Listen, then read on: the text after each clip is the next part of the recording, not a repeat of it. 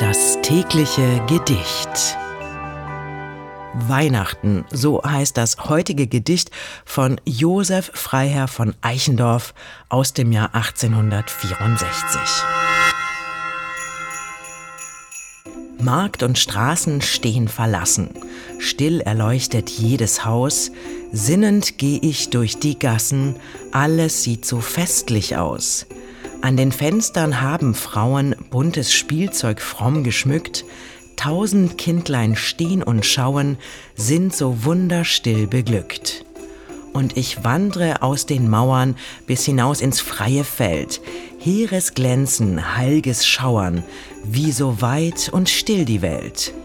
Sterne hoch die Kreise schlingen, aus des Schnees Einsamkeit steigt's wie wunderbares Singen O du gnadenreiche Zeit.